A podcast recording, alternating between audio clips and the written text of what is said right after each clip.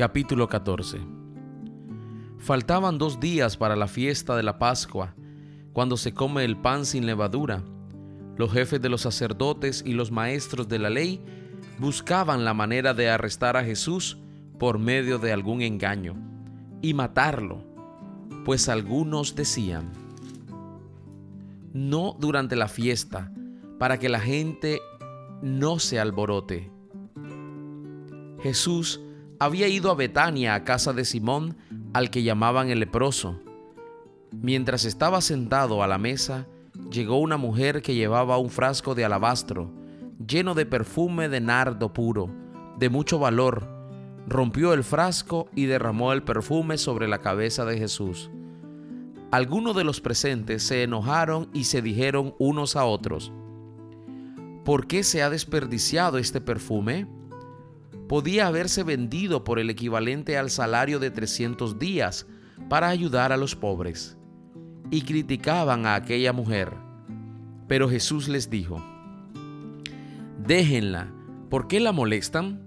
Ha hecho una obra buena conmigo, pues a los pobres siempre los tendrán entre ustedes y pueden hacerles bien cuando quieran, pero a mí no siempre me van a tener esta mujer ha hecho lo que ha podido, ha perfumado mi cuerpo de antemano para mi entierro. Les aseguro que en cualquier lugar del mundo donde se anuncie la buena noticia, se hablará también de lo que hizo esta mujer y así será recordada. Judas Iscariote, uno de los doce discípulos, fue a ver a los jefes de los sacerdotes para entregarles a Jesús. Al oírlo, se alegraron y prometieron darle dinero a Judas, que comenzó a buscar el momento más oportuno de entregar a Jesús.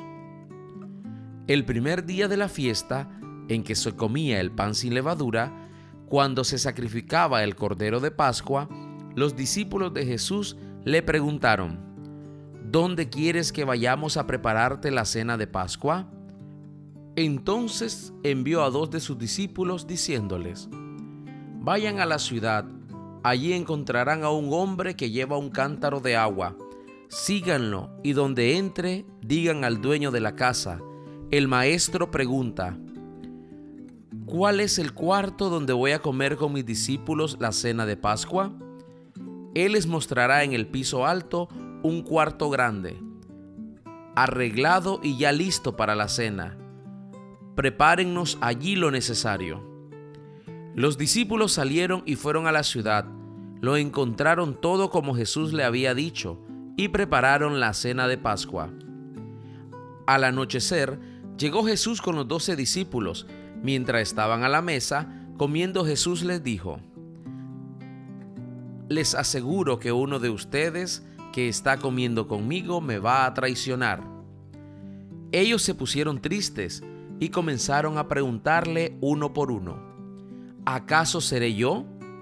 Jesús le contestó, es uno de los doce que está mojando el pan en el mismo plato que yo. El Hijo del Hombre ha de recorrer el camino que dicen las Escrituras, pero hay de aquel que lo traiciona. Hubiera sido mejor para él no haber nacido. Mientras comían, Jesús tomó en sus manos el pan, y habiendo pronunciado la bendición, lo partió y se lo dio a ellos diciendo, Tomen, este es mi cuerpo. Luego tomó en sus manos una copa y habiendo dado gracias a Dios, se la pasó a ellos y todos bebieron. Les dijo, Esto es mi sangre, con la que se confirma la alianza, sangre que es derramada en favor de muchos. Les aseguro que no volverán a beber del producto de la vid hasta el día en que beba el vino nuevo en el reino de Dios. Después de cantar los salmos, se fueron al monte de los olivos. Jesús les dijo, Todos ustedes van a perder su fe en mí. Así lo dicen las escrituras. Mataré al pastor y sus ovejas se dispersarán. Pero cuando yo resucite, los volveré a reunir en Galilea. Pedro le dijo, aunque todos pierdan su fe, yo no. Jesús le contestó, te aseguro que esta misma noche, antes que cante el gallo, por segunda vez me negarás tres veces. Pero él insistía, aunque tenga que morir contigo, no te negaré. Y todos decían lo mismo. Luego fueron a un lugar llamado Getsemaní. Jesús dijo a sus discípulos, siéntense aquí mientras yo voy a orar. Y se llevó a Pedro, a Santiago y a Juan, y comenzó a sentirse muy afligido y angustiado. Les dijo, siento en mi alma una tristeza de muerte. Quédense ustedes aquí y permanezcan despiertos. Enseguida Jesús se fue un poco más adelante, se inclinó hasta tocar el suelo con la frente y pidió a Dios que de ser posible no le llegara ese momento. En su oración decía, Abba, Padre, para ti todo es posible, líbrame de este trago amargo, pero que no se haga lo que yo quiero, sino lo que quieres tú. Luego volvió a donde ellos estaban y los encontró dormidos. Le dijo a Pedro, Simón, ¿estás durmiendo? ¿Ni siquiera una hora pudiste mantenerte despierto? Manténganse despiertos y oren, para que no caigan en tentación. Ustedes tienen buena voluntad, pero son débiles. Se fue otra vez y oró repitiendo las mismas palabras. Cuando volvió, encontró otra vez dormido a los discípulos, porque sus ojos se les cerraban de sueño y no sabían qué contestarle. Volvió por tercera vez y les dijo, ¿siguen ustedes durmiendo y descansando? Ya hasta ha llegado la hora en que el Hijo del Hombre va a ser entregado en manos de los pecadores. Levántense, vámonos, ya se acerca el que me traiciona. Todavía estaba hablando Jesús cuando Judas, uno de los doce discípulos, llegó acompañado de mucha gente armada con espadas y con palos. Iban de parte de los jefes de los sacerdotes, de los maestros de la ley y de los ancianos. Judas el traidor les había dado una contraseña diciéndoles, Al que yo bese, ese es. Arréstenlo y llévenselo bien sujeto Así que se acercó a Jesús y le dijo, Maestro, y lo besó. Entonces le echaron mano a Jesús y lo arrestaron. Pero uno de los que estaba allí sacó una espada y le cortó una oreja al criado del sumo sacerdote. Y Jesús preguntó a la gente, ¿por qué han venido ustedes con espadas y con palos a arrestarme? Como que si yo fuera un bandido. Todos los días he estado entre ustedes enseñándoles en el templo y nunca me arrestaron.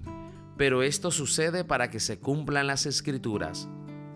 Todos los discípulos dejaron solo a Jesús y huyeron, pero un joven lo seguía cubierto, solo con una sábana. A éste lo agarraron, pero él soltó la sábana y escapó desnudo. Llevaron entonces a Jesús ante el sumo sacerdote, y se juntaron todos los jefes de los sacerdotes, los ancianos y los maestros de la ley. Pedro los siguió de lejos hasta dentro del patio de la casa del sumo sacerdote, y se quedó sentado con los guardianes del templo, calentándose junto al juego. Los jefes de los sacerdotes y toda la Junta Suprema buscaban alguna prueba para condenar a muerte a Jesús, pero no la encontraban. Porque aunque muchos presentaban falsos testimonios contra él, se contradecían unos a otros. Algunos se levantaron y lo acusaron falsamente diciendo, nosotros lo hemos oído decir, yo voy a destruir este templo que hicieron los hombres, y en tres días levantaré otro no hecho por los hombres. Entonces el sumo sacerdote se levantó en medio de todos y preguntó a Jesús, ¿no contestas nada? ¿Qué es esto que están diciendo contra ti? Pero Jesús se quedó callado sin contestar nada. El sumo sacerdote volvió a preguntarle, ¿eres tú el Mesías, el Hijo de Dios bendito? Jesús le dijo, sí, yo soy. Y ustedes verán al Hijo del Hombre sentado a la derecha del Todopoderoso, y viniendo en las nubes del cielo. Entonces el sumo sacerdote se rasgó las ropas en señal de indignación y dijo, ¿qué necesidad tenemos de más testigos?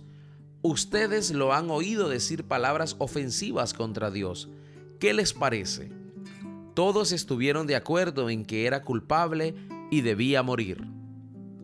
Algunos comenzaron a escupirlo y a taparle los ojos y golpearlo diciéndole, adivina quién te pegó. Y los guardianes del templo le pegaron en la cara. Pedro estaba abajo en el patio. En esto llegó una de las sirvientes del sumo sacerdote, y al ver a Pedro que se estaba calentando junto al juego, se quedó mirándolo y le dijo, Tú también andabas con Jesús el de Nazaret.